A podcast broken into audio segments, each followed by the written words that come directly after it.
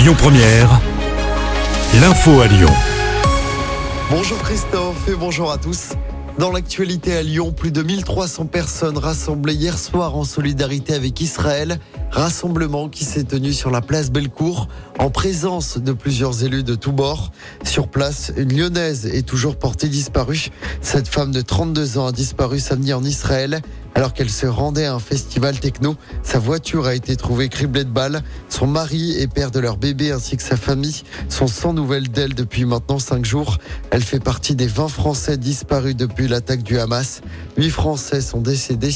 Au total, la guerre a déjà fait plus de 3000 de part et d'autre. En France, cette guerre provoque une hausse des actes antisémites, une cinquantaine depuis samedi, d'après Gérald Darmanin. Dans l'actualité locale, le poste de police municipale de Rieux-la-Pape attaqué au cocktail Molotov.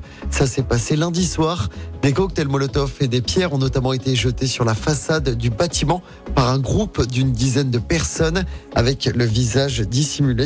Les individus ont pris la fuite après les faits. Aucune interpellation n'a été menée pour l'instant. 80 rues seront piétonnisées ce week-end à Lyon. Quasiment tous les arrondissements concernés par cette huitième édition de la Voie est libre. Opération qui se déroule samedi de 11h à 19h et dimanche de 10h à 18h. Le week-end n'a pas été choisi au hasard.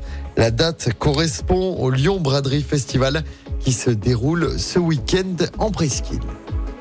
Trois ministres à Lyon demain pour présenter la stratégie française de santé mondiale pour les quatre prochaines années. Il y aura Catherine Colonna, la ministre des Affaires étrangères, Sylvie Rotaillot, la ministre de l'Enseignement supérieur et de la Recherche, le ministre de la Santé Aurélien Rousseau sera également présent ce jeudi à Lyon.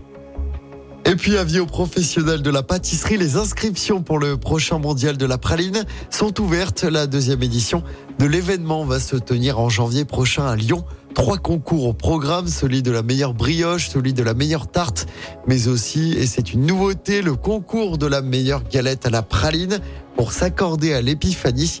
Le concours est réservé aux professionnels et aux apprentis de la restauration.